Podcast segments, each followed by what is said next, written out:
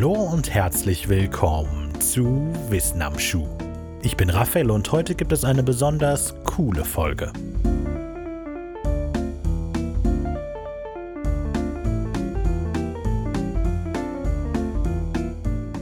Vielleicht kennt ihr das. Ihr wart heute noch nicht draußen, alle Fenster sind versiegelt und verdunkelt. Ihr wollt kurz Brötchen holen, aber zu allem Überfluss ist euer Thermometer kaputt und sämtliche Wetterdienste machen gerade Urlaub. Zieht ihr jetzt eine Jacke an oder nicht? Ein klassisches Problem.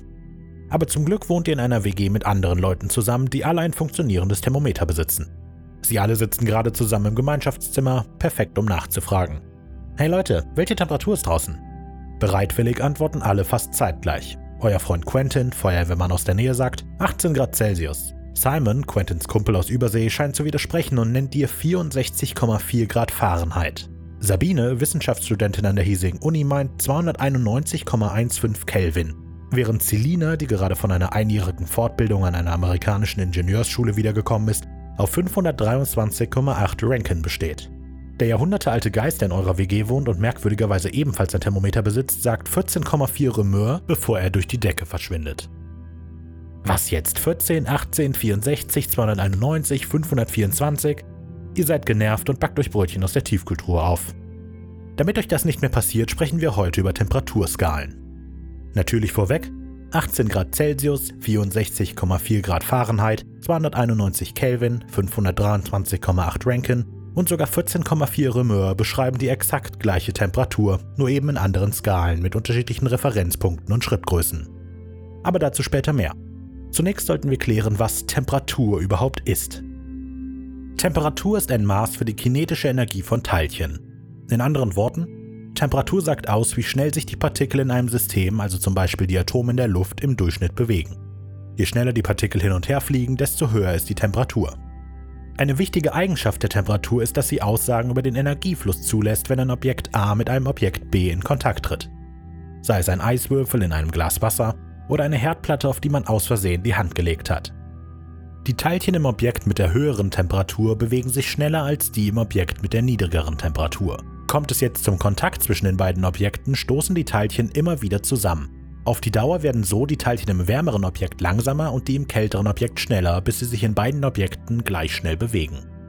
Diese Übertragung von Bewegungsenergie der Teilchen ist übrigens das, was wir als Wärme bezeichnen. Wärme ist also streng genommen ein Prozess und nicht etwa ein Synonym für Temperatur. Diesen Zusammenhang kann man sich gut merken, wenn man den menschlichen Körper betrachtet. Bei der ständigen Energieproduktion in unserem Körper muss dieser Wärme erzeugen, also ein Energiefluss in die Umwelt, um eine konstante Temperatur zu halten.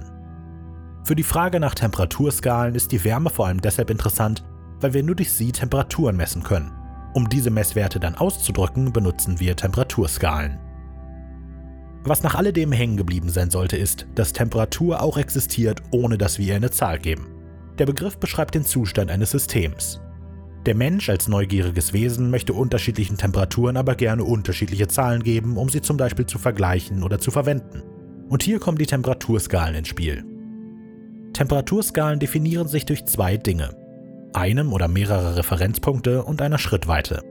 Ich möchte mich im Weiteren nur auf Temperaturskalen beziehen, die heutzutage noch weitläufig verwendet werden, namentlich die Celsius und Kelvin sowie die Fahrenheit- und Rankine-Skalen. Temperatur ist ein Maß für die Bewegung der Teilchen in einem Objekt. Gibt es da einen besseren Punkt für die Null als den, wo sich auch die Teilchen nicht mehr bewegen?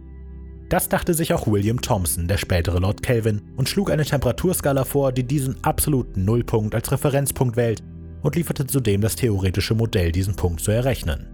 Er kam damals 1848 auf einen Wert von minus 273 Grad Celsius. Heute kommt man mit dem gleichen theoretischen Rahmen, aber besseren Messmethoden auf minus 273,15 Grad Celsius. Praktisch ist absolut Null übrigens nicht zu erreichen, weil es unmöglich ist, dass sich Teilchen überhaupt nicht bewegen. Die populärste Temperaturskala, die absolut Null als ihren Nullpunkt setzt, ist die Kelvin-Skala. Weniger weit verbreitet ist die Rankine-Skala, die 1859 vom Physiker William Rankine vorgeschlagen wurde. Die beiden Skalen unterscheiden sich in ihrer Schrittweite. Der Temperaturunterschied zwischen 0 Kelvin und 100 Kelvin ist also ein anderer als der zwischen 0 Rankine und 100 Rankine. Beide Wissenschaftler machten es sich hierbei dennoch recht einfach und nutzten die bereits etablierten Schrittweiten der in Kelvins Fall Celsius und bei Rankine Fahrenheit-Skala. Es ist wichtig zu verstehen, dass sowohl die Celsius- als auch die Fahrenheit-Skala mehr oder weniger willkürlich gesetzt wurden. Die Referenzpunkte stammten in beiden Fällen zum Beispiel von zuvor relativ verbreiteten Skalen. Celsius übernahm den Schmelz- und Siedepunkt von Wasser als Referenz für seine Skala zum Beispiel von Reaumur. Fahrenheit seine Fixpunkte mehr oder weniger von Ole Römer, der den Gefrierpunkt einer definierten Salzlösung als unteren Referenzpunkt und den Siedepunkt von Wasser als oberen Referenzpunkt annahm.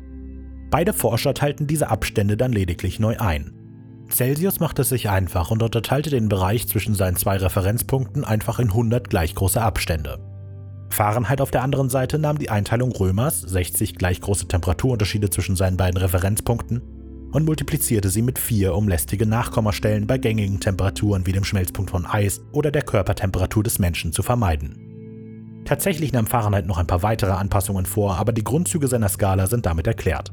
An dieser Stelle ist es wohl angebracht zu erwähnen, dass die heute gängige Celsius-Skala mit 0 Grad Celsius für den Schmelzpunkt von Eis und 100 Grad Celsius für den Siedepunkt von Wasser weder von Celsius erfunden noch jemals von ihm verwendet wurde. Zwar stammt von ihm die Idee, den Abstand zwischen den beiden etablierten Referenzpunkten in 100 Teile zu teilen, er verwendete aber genau die umgekehrte Benennung. Eis schmilzte bei 100 Grad und Wasser siedete bei 0. Die Skala wurde kurz nach Celsius Tod von einem seiner Kollegen umgedreht und dann aber dennoch nach Anders Celsius benannt. Was all dieses Gerede letztlich zeigen sollte, ist, dass die Tatsache, dass sich Grad Fahrenheit und Grad Celsius mittlerweile durchgesetzt haben, nicht auf die Genialität der mehr oder weniger willkürlichen Skalen zurückgeht, sondern vielmehr auf den Beitrag der beiden Namensgeber zum Feld der Temperaturmessung. Fahrenheit etwa war ein fantastischer Thermometerbauer und der Erfinder des sehr präzisen Quecksilberthermometers, was auch erklärt, warum er sich eine so feinmaschige Einteilung seiner Skala erlauben konnte. Celsius auf der anderen Seite profitierte bei seinen Messungen von Fahrenheits Erfindung war aber seinerseits der Erste, der die Reproduzierbarkeit seiner Referenzpunkte genau untersuchte und angab. Damit ist gemeint, dass er zum Beispiel den Bezug zwischen Umgebungsdruck und dem Siedepunkt von Wasser analysierte und für seinen Referenzpunkt dann nicht nur die Temperatur, sondern auch den nötigen Umgebungsdruck angab. Mit dieser universell gültigen Anleitung stellte Celsius sicher, dass jeder, der ein Thermometer nach seinem Vorbild baute, für ein Objekt mit einer vorgeschriebenen Temperatur auch die exakt gleiche Temperatur messen würde, egal wo er sich befindet.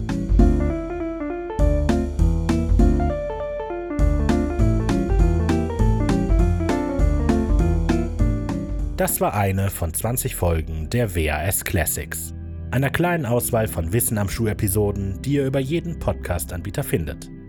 Viel mehr und vor allem wöchentlich neue Episoden gibt es exklusiv bei Podimo Premium. Links und Quellen für diese Episode findet ihr in der Folgenbeschreibung. Ich freue mich immer über Kritik, Feedback oder ein einfaches Hallo. Nutzt dafür die Social-Media-Kanäle von Wenig Originell auf Facebook, Instagram und Twitter – oder schreibt eine E-Mail an wissenamschuh.wenig-originell.de. Hoffentlich bis bald bei Podimo.